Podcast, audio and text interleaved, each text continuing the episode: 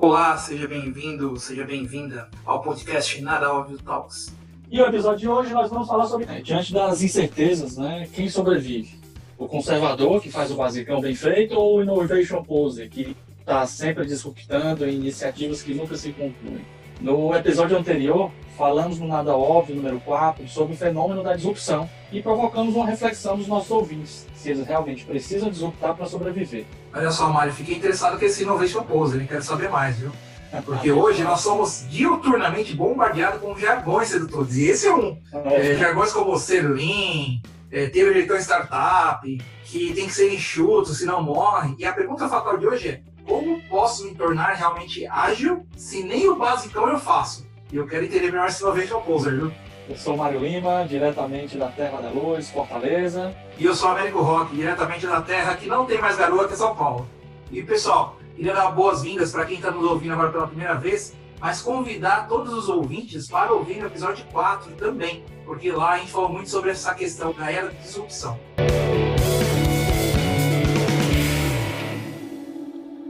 Vamos falar sobre o nada óbvio, o pensamento lean e a ansiedade por mostrar mudanças que não levam a lugar nenhum. Olha, Mário, mudanças que não levam a lugar nenhum. Tive um cliente no passado que ele falava assim: todo mundo quer mudar, mas ninguém quer pagar o frete. É verdade. e, e nisso, assim, trabalhando com líderes nessa jornada de transformação, ainda mais agora nessa transformação é, digital, tenho percebido que se investe muito em comprar softwares e hardwares. Até hoje eu escutei um outro podcast muito bom do Business na Veia, é uma pessoa falando sobre a parte de plataformas para e-commerce. E parece que a empresa busca essas soluções mágicas para falhas básicas estruturais que como se conectar com a necessidade do cliente com a sua proposta de valor. Então existe um, um gap gigante em relação a isso daí. E eu pude perceber, né, observando as pessoas e junto com o que eu faço no meu dia a dia, que o ponto principal é o básico. Eu acho que hoje o Nada Óbvio vai ser muito interessante, porque a gente precisa trazer isso para os nossos parceiros de jornada, para os nossos ouvintes, que a necessidade de mudanças vertiginosas, ela é muito menor. Porque o sucesso da jornada está em realmente fazer o básico para a sua transformação, né, Mário? Exatamente. E essa situação toda nos leva a realmente refletir, né? Eu convido o nosso querido ouvinte a refletir o que é realmente ágil. O que é ser ágil? Todos esses jargões a gente vai engolindo, as coisas absurdas em excesso elas vão tomando a forma da normalidade. Mas convido todos a terem um senso crítico de tudo que envolve é, esses jargões e essas necessidades absurdas que aparentemente fazem o negócio funcionar, mas não funcionam necessariamente assim. O Innovation Poser, como você falou, né, como a gente falou aqui, é aquele cara que fica com o celular descolado, de última geração, sabe falar de todos os temas, fala em todas as rodas que conhece novas tecnologias, novas tendências, fala de, de jargões, toda hora sobre jargões, conhece sobre Lean Startup, fala sobre startups, fala sobre sprints, metodologias ágeis, fala sobre o jeito startup. E quando você vê o cara de fato, de prática, o cara não traz nada. Quando você vai para a segunda camada de profundidade, né, de conhecimento, vai, e aí, que é que é isso aí? O que, que você fez? O cara realmente não se sustenta. Né? E esse, então, é, é a característica básica do Innovation Poser. É aquele cara que não tem seriedade para o que fala. Ele passa boa parte do tempo dele olhando o Google, aprendendo novos jargões para se passar bem em rodas de conversa de tecnologia, mas que profundamente não entregou nada. E essa onda pode levar a gente à deriva. Sim. Quem são os meus clientes? Como é o comportamento deles? Como eles interagem com o seu negócio? Onde você quer estar amanhã? E daqui a um ano? E daqui a cinco anos? Como você controla a sua empresa? O que seu cliente quer? Qual o valor que seu produto gera para eles? São questionamentos, meu amigo Américo, básico, que não são tão óbvios assim, não são nada óbvios, são questionamentos básicos para a empresa que realmente quer fazer o basicão precisa responder na ponta da língua. E olha só, Maria, eu acho que o desafio que nós vivemos, quando falo nós, eu, você, quem está nos ouvindo também, é exatamente isso. Eu me senti é, ouvindo esse outro podcast, essa outra palestra, comentando sobre essa necessidade do pequeno, médio empreendedor montar uma plataforma de e-commerce, porque o futuro é do e-commerce, e a pessoa começava a vender a tecnologia. Só que o grande ponto é, nós temos aí cases interessantíssimos, como a própria Netshoes, falando de e-commerce, que foi a empresa que implementou no Brasil e-commerce há praticamente duas décadas atrás e não decolou. Porque a questão não era é trazer mais tecnologia, mas era como você mesmo trouxe, é começar a fazer o basicão. E aí nós temos as histórias, e até a pessoa comentava muito sobre isso, do Magazine Luiza, Dizem que o Magazine Luiza, em cinco dias, fez uma operação de 50 dias de desenvolvimento, de implementação de novas tecnologias. Só que isso está ligado à estruturação desde o princípio do, do, processo, desde o princípio da empresa. E aí, Mário, assim, será que as pessoas sabem realmente o que é disrupção? Eu lembro que você compartilhou comigo um livro bem bacana, eu acho que fica já a dica o pessoal aí, O Dilema do Inovador, de Christensen. E ele fala exatamente que algo disruptivo precisa ser acessível. Ele precisa ser quando a gente fala de ser acessível, não é estar acessível à internet, tá, pessoal? É ser esse acessível a diversas camadas de poder aquisitivo. E de uma maneira muito simples é em ser acessível e barato. Ele precisa ter um impacto na conveniência, ou seja, ele precisa realmente gerar um bem-estar e trazer usabilidade. Essa palavra até meia um trava-língua, ela traz exatamente isso. É, não pode travar nada para quem está do outro lado tentando usar. Tem que ser muito simples de usar e principalmente romper o status quo, ou seja, romper o modelo de operação daquele mercado. Hoje nós vemos aí o caso do Airbnb, que ele acabou rompendo esse status quo quando ele tira é, esse intermediário, que eram as agências de viagem, e ele entra como um app, como uma plataforma que você tem ela até em celular você tem ela, ela no, no browser também, para fazer esse intermédio e principalmente não mais com hotel. Mas olha como ele mudou toda essa, essa conexão. Ele colocou as pessoas em contato diretamente com o dono do próprio imóvel. E aí, o basicão de tudo isso é o seguinte: não adiantaria ter uma plataforma se eles não fizessem um básico. Um dos básicos bem legais que eles fazem é o seguinte: eles vão sim na casa de quem está se propondo a alugar, eles fotografam, eles reconhecem como é a casa da pessoa e também fazem toda uma pesquisa de Big Data, minha, sua, de quem está nos ouvindo, antes de fazer essa conexão, essa ponte. Por quê? Porque isso traz uma outra palavra importante, que é o quê? Segurança, conveniência, bem-estar. Porque a segurança tanto de quem está, quem vai alocar o seu local, para quem também vai estar visitando lá assim. E aí nós fazemos outros exemplos também de empresas que precisaram entender primeiro como se faz o básico para depois entrar com tecnologia. O próprio Netflix é um case de sucesso, hoje não fala sobre ser disruptivo, mas o Netflix começou com o basicão do basicão ele foi sim a blockbuster lá no passado. Só que ele começou a entender o quê? Primeiro, precisava ser mais acessível. Segundo, ele precisava trazer mais conveniência. Ele precisava trazer uma experiência de usabilidade. Agora tem que falar usabilidade direitinho. E aí ele foi trazendo o quê? Ele foi usando tecnologia para trazer essas experiências para as pessoas, né, Mário? Mas sempre trabalhando o quê? em cima do basicão. É isso, assim, nesses casos realmente disruptivos, o que a gente consegue perceber é o foco no cliente foco em oferecer valor e atender algo. E todos eles fazem algo muito básico, algo nada óbvio, que é o basicão de lei. Eles sabem quem são seus clientes. E não é saber só, eles se atualizam, porque o comportamento humano, o comportamento dos seus clientes, dos nossos clientes, ele muda ao longo do tempo.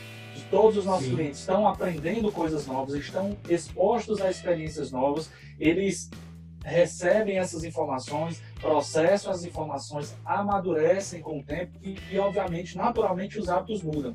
Ah, essas empresas que fazem o basicão nada óbvio estão constantemente monitorando de perto o comportamento dos seus clientes, que são, sabem qual a oferta de valor e todo o resto da empresa gira em torno disso. Eles sabem exatamente o que te oferecer na hora correta e o, o para essas empresas, meu amigo Américo e, a, todos os ouvintes, o resultado do quarter, diferente das grandes empresas, o resultado do quarter não importa, desde que atendam às necessidades dos clientes e permaneçam crescendo em número de usuários e número de transações. Nós podemos perceber, é, vamos dar uma olhada no, no balanço do Uber, vamos dar uma olhada no balanço do Airbnb, vamos dar uma olhada no balanço do Nubank boa parte deles trabalha com alto nível de alavancagem, então o resultado financeiro do quarto é, normalmente é baixo. No caso do Uber é negativo. Mas se você for analisar o quadrante das empresas mais valiosas do mundo, essas empresas figuram entre elas. É, Mário, isso realmente é um grande desafio, porque daí a gente começa, principalmente para quem possa estar nos ouvindo, que é o pequeno, médio até o grande também, que a gente espera que esse Nada Óbvio podcast alcance e rompa aí barreiras globais, mas assim, a gente pode entender que existem as empresas nativas eh, digitais, que como você comentou, Realmente trabalha com essa alavancagem muito alta. E também hoje, nesse momento, a gente é, começa a ter até esse desafio entre as unicórnios que já não voam nem tanto mais e aquelas que realmente são consolidadas e conseguem avançar. E aí eu vejo muito o seguinte, as empresas que, é, independente de trabalhar com alavancagem alta ou não, as empresas que realmente são disruptivas, elas entendem essa palavra de uma forma bem basicona. E o básico dela é o quê? Ela se preocupa em manter bem o seu cliente. Porque é, é, aquele trabalho que a gente vem fazendo na Mari, assim, é quanto tempo está levando a gente para a gente ativar os nossos parceiros de jornada, os nossos ouvintes aqui, é um trabalho muito grande. Mas olha só, trazer mais pessoas é mais desafiador do que manter essa boa, essa boa relação, gerar esse bom valor que a gente já sabe que a gente está fazendo com os nossos parceiros aqui, com os nossos ouvintes. Porque é exatamente isso, nos nomes mais bonitos, a gente estaria falando sobre custo de aquisição de clientes. Então, quando eu preciso trazer um novo cliente para a minha plataforma, quando eu preciso trazer um novo cliente para o meu mercadinho, para a minha empresa é, de autopeças, para o meu salão de cabeleireiro e agora usando isso daí, tiver a ideia do que vamos abrir mais o nosso funil de conversão, ou seja, trazer mais pessoas para dentro do processo. Só que se eu não estou cuidando bem de quem já está dentro da minha empresa, eu começo a ter o quê? Ter o famoso churn. É um nome bonito também, muito disruptivo, mas é o seguinte, é queimar quem já comprou de você. E normalmente as, pessoas, as empresas queimam os seus próprios clientes, e isso parece meio maluco, eu falar assim, Américo, eu faço um trabalho para vender. Sim, meu querido amigo, você faz um trabalho para vender. Mas normalmente você não faz esforço nenhum para manter. E aí é nesse ponto que você acaba perdendo muito mais. Porque é, hoje, Mário, a gente vive uma época muito de reputação. E isso acho que foi até o princípio nosso do Nada Óbvio, quando a gente se aproximou e começou a conversar sobre isso, que são valores. Ou seja, o carinho e o respeito que a gente tem realmente pela pessoa que está é, doando e compartilhando esse tempo conosco aqui agora. Então, por isso a gente precisa gerar muito valor. E aí, quando eu olho nesse formato, quando eu entendo que a pessoa que está dentro do meu processo, eu preciso trabalhar ao longo desse meu relacionamento, é exatamente isso: é quanto vale esse meu cliente ao longo da vida dele nesse relacionamento comigo, nessa parceria comigo. Porque olha só, não é só a visão é, em cima do volume de usuários que eu preciso ter, mas é principalmente a visão sobre a satisfação, o vínculo que esse usuário, que esse meu cliente tem comigo. Porque hoje, Mário, assim, nós mesmos somos todos os dias bombardeados de outros podcasts, quem está nos ouvindo também. Só que eu tenho certeza que as pessoas já têm um vínculo conosco. E com certeza, na hora do Vamos Ver, faz a opção, fala assim, não, vou ouvir o Mário Américo falando do nada óbvio, porque realmente vão trazer algo bem diferente, né, Mário? E aí, já contribuindo com os nossos ouvintes, é, gente, é o que é nada óbvio, que é difícil de fazer, que é cliente mapeado, satisfação medida, oferta de valor estruturada, produto funcionando ou em constante evolução, que é uma das principais mudanças no comportamento de entrega de valor, é eu preciso entregar o produto independente de ele estar perfeito ou não, ele precisa estar funcionando. E aí é, são feitas novas atualizações, é por isso que toda hora tem atualização, update e melhorias de aplicativos, por isso é importante, a coisa funciona e as melhorias aparecem de forma incremental. O fluxo entre a demanda e a oferta desenhado e funcionado e funcionando de forma enxuta.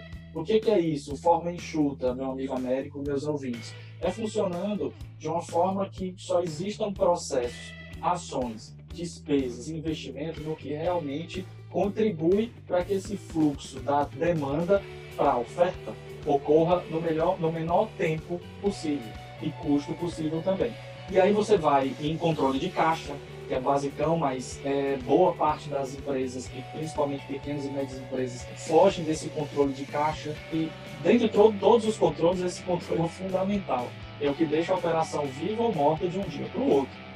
Os controles operacionais, o que se comprometeu a entregar e o que realmente vai entregar em quanto tempo, planejado versus realizado, controles de vendas, e retorno sobre investimento. Obviamente, você tira o dinheiro do seu bolso para colocar no negócio, tem uma expectativa de, de recebimento. E olha só, Mário, eu vejo acontecer que no momento mais importante do processo de transformação digital, somente durante o, o assessment, esse processo nem existe. Isso que é mais maluco. As pessoas já estão buscando é, se questionar qual tecnologia eu posso colocar, é, como que eu posso acessar mais clientes, até chegam a desenhar uma jornada do consumidor, uma jornada do cliente, tá, Mário?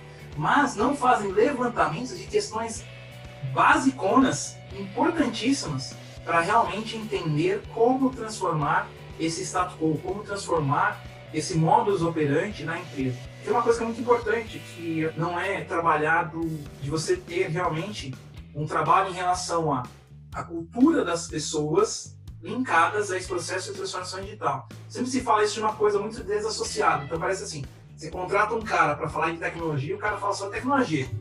E aí ele, e aí ele conversa na empresa com outro que conhece a tecnologia.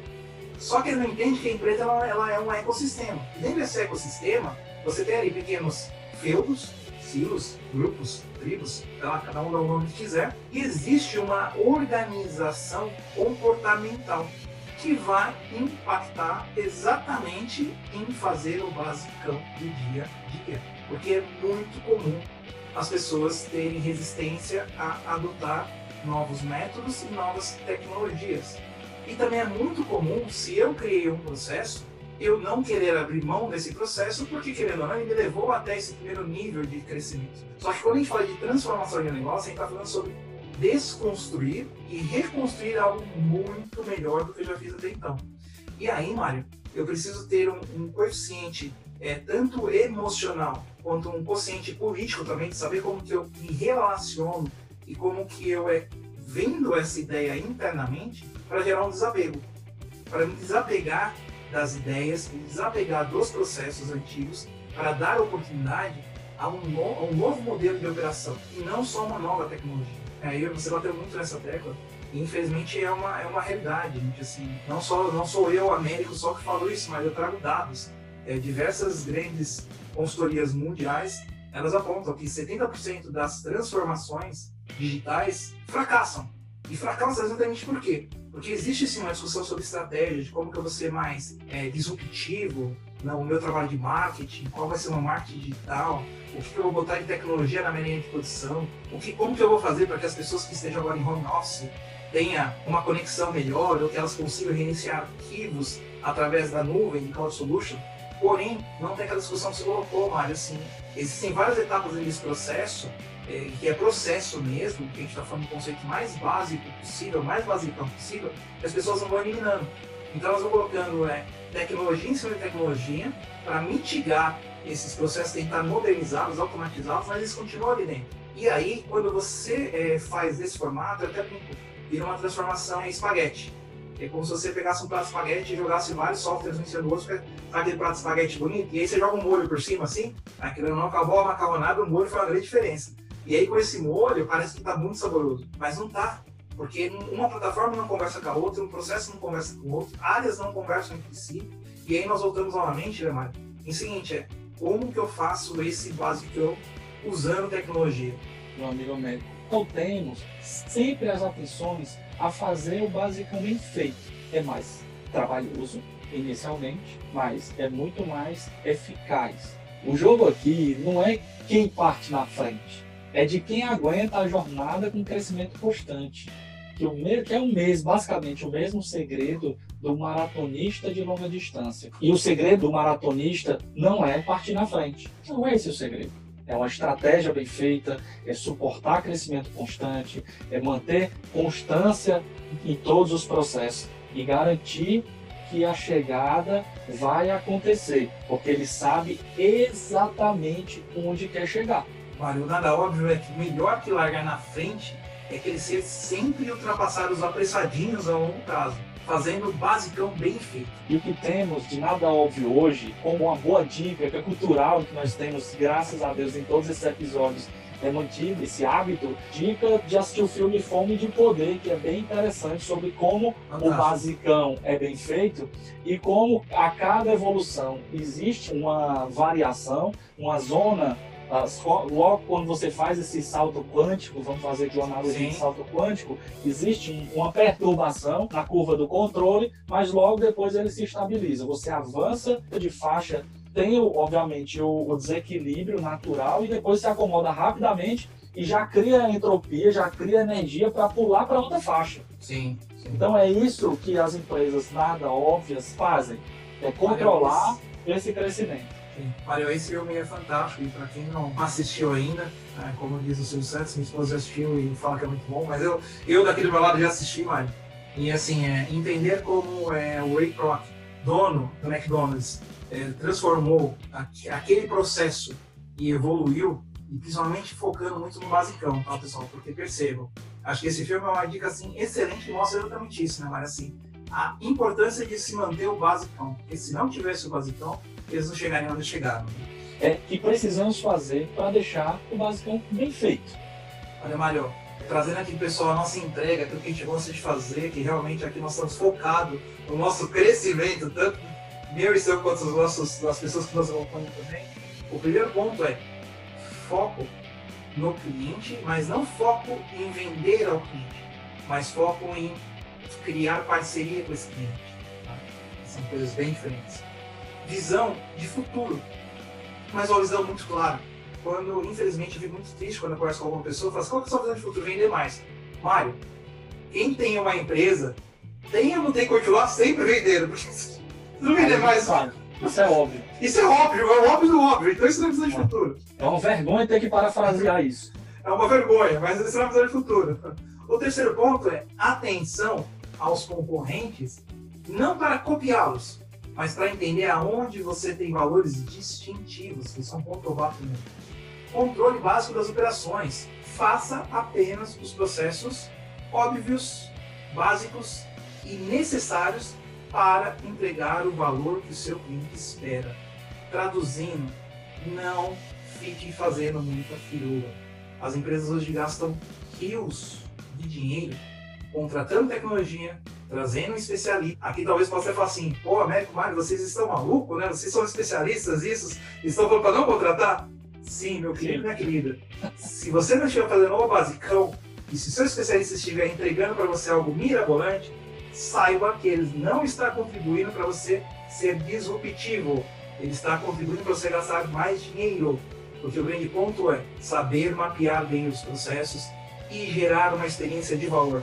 É o seguinte, é, o, o nada óbvio aqui é óbvio a sua necessidade de você ter uma gestão de fluxo de caixa, que ela é vital e prioritária para qualquer empresa, para qualquer é, CPF. Não precisa ser CNPJ. Para você, e mesmo para um empresário, você precisa ter essa gestão. E claro, também a comunicação, o engajamento nas redes sociais ou qualquer outro meio de comunicação que você utilize. Porque esse é um ponto também importante. Então, esses são os quatro pontos, né, Mário? E aqui, meu amigo, minha amiga ouvinte, estamos no último bloco, encerrando o podcast de hoje, cheio de insights aqui. A gente fez esse trabalho com muito carinho, muita pesquisa. E, e os assuntos que nós abordamos aqui foi: faça o básico, sempre qual é a diferença, o que é, que é a definição de innovation poser, que é aquele cara que só fala que faz, que inova, que disrupta, que é exponencial, mas você vai para a segunda linha e ele não mostra nada. Nós fizemos questionamento, realmente precisa disruptar para viver? Não, não precisa disruptar para viver, gente. Quebramos esse paradigma aqui. O basicão, você está fazendo, e aí iniciamos a provocação de hoje. Pressão por mudanças desnecessárias, que isso é natural e vai acontecer Sempre, sempre muitas pessoas desconectadas ou conectadas com os negócios ou com você vão, vão ficar cobrando mudanças. Preste atenção e foque no que realmente é necessário. Falamos também aqui sobre o que é disrupção. Então, desmistificamos mais esse jargão, né, meu amigo Américo? Exatamente, Mário. E agora para o nosso bloco cultural, segue as nossas dicas de livros e filmes. Vou até treinar uma voz de locutor mais bonita aqui agora. Eu acho que o livro muito bom é O Dilema do Inovador, que você já comentou conosco, do Peter Christensen. E o filme O Fumo de Poder, que conta a história da construção do que nós conhecemos hoje como McDonald's. E no próximo episódio, nosso papo nada óbvio será como inovar sem gastar muito dinheiro. E é isso, pessoal. Eu sou Américo Rock, da Jesus, diretamente de São Paulo e feliz por estar com meu amigo Mário, com você, nessa jornada de transformação. Fica um forte abraço para vocês. Eu sou Mário Lima, diretamente da Cidade Luz, Fortaleza. Grato a todos vocês, nossos ouvintes que nos acompanham. Grato pela companhia do meu amigo Américo Roque, com quem a gente tem trocado bastante informações e insights e nos aprofundado muito em alguns temas para carinhosamente compartilharmos com vocês. Então fica com a gente, escuta os nossos episódios anteriores, acompanhe o nosso próximo podcast Nada Óbvio Talks. Um forte abraço, pessoal. Valeu, até a próxima. Valeu.